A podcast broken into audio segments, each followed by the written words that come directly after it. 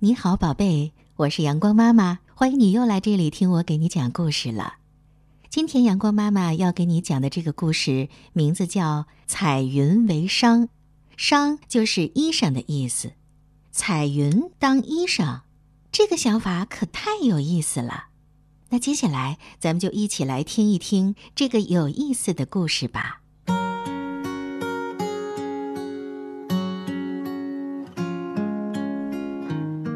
从前有一个小男孩，他会用天上的云做出美丽的云朵衣裳。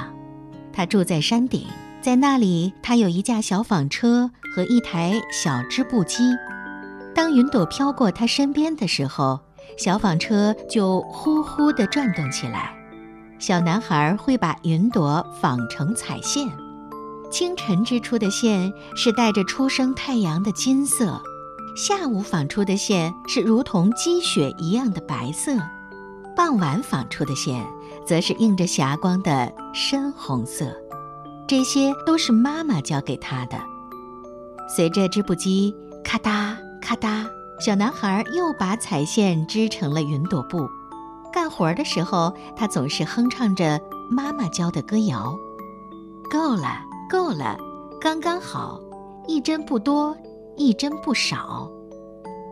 小男孩非常的明智，他纺了不多不少的线，织出了刚刚好的布，给自己做了两条围巾，一条是纯白色的，当天气热的时候可以包在头上挡烈日；当天气冷的时候，他会戴上另一条，那是用金色、白色和深红色的彩线织成的。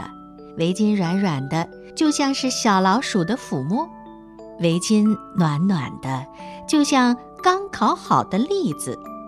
他的手艺和他妈妈一样棒。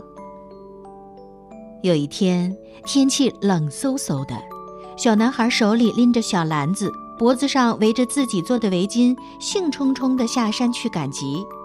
市集里，人们正在兴奋地讨论着什么国王陛下要来巡视。不一会儿，国王雄赳赳地骑着大马经过，对百姓们的欢呼和行礼熟视无睹，就好像没看见、没听见。可是他贪婪的眼睛却一下子就盯上了小男孩的那条金色、白色和深红色的彩线织成的围巾。快告诉我，小孩儿，我去哪里才能找到这么漂亮的围巾？小男孩回答。哪里都找不到的。国王很生气。那你的这条是哪儿来的？小男孩轻声地说：“是我自己做的。”那你也给我做一条。我要一条长长的围巾，要很长很长，因为我是国王。小男孩摇了摇头说：“用这种布做一条长长的围巾，可不太明智啊。”陛下，您并不需要它。国王一听，大叫起来：“你竟然敢说我不明智！我命令你马上去为我做一条长围巾。”于是，小男孩回到了山顶上的家，转动起了小纺车，开始纺线。清晨，他纺着飘过的云朵，朵朵都带着初升太阳的金色。下午，他纺着飘过的云朵，朵朵都像积雪一样的纯白。傍晚，他的纺车旋转个不停，纺着映着霞光的深红色的云朵。随着织布机咔嗒咔嗒，小男孩把彩线织成了一条很长很长的围巾。国王高兴得不得了，他的围巾软得像小老鼠的抚摸。暖得像刚烤好的栗子。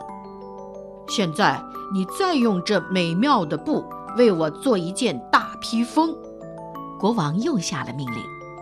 另外，也为我的王后和小公主做几条漂亮的裙子。小男孩摇了摇头说：“用这种布做这么多的衣裳，可不太明智啊。陛下，您并不需要它们啊。”国王板起了面孔。竖起了眉头，我就是要这么多，我命令你做，你就必须去做。于是，小男孩回到了山顶的家，转动起小纺车，开始纺线。清晨，他纺着飘过的云朵，朵朵都带着初升太阳的金色；下午，他纺着飘过的云朵，朵朵都像积雪一样纯白。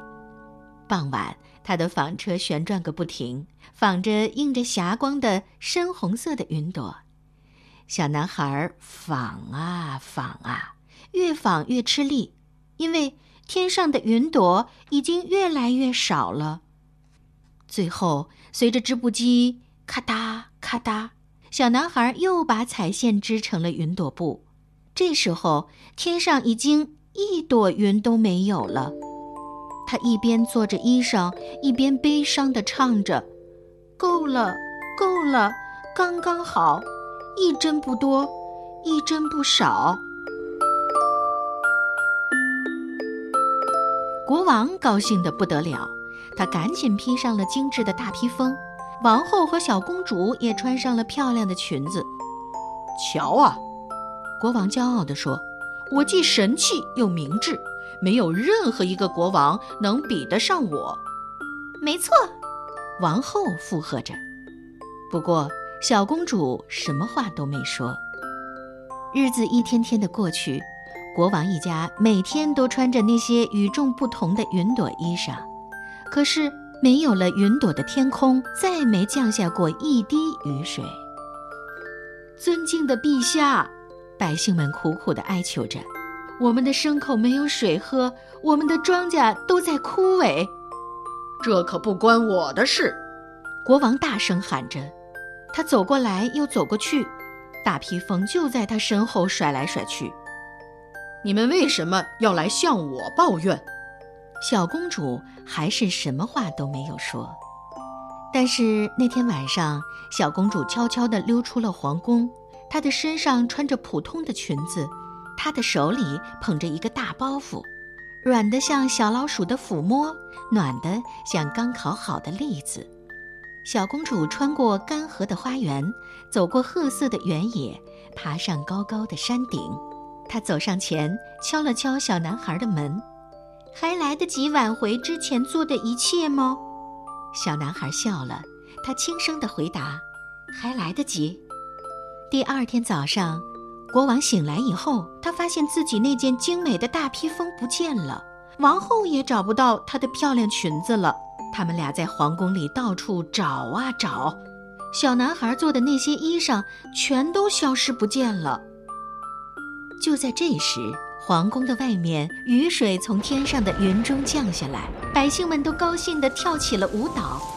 雨下呀下啊，不停地下。国王和王后看了这一切，惊奇的不得了。小公主的脸上露出了彩虹般灿烂的笑容。他站在山顶上，唱着：“够了，够了，刚刚好，一针不多，一针不少。”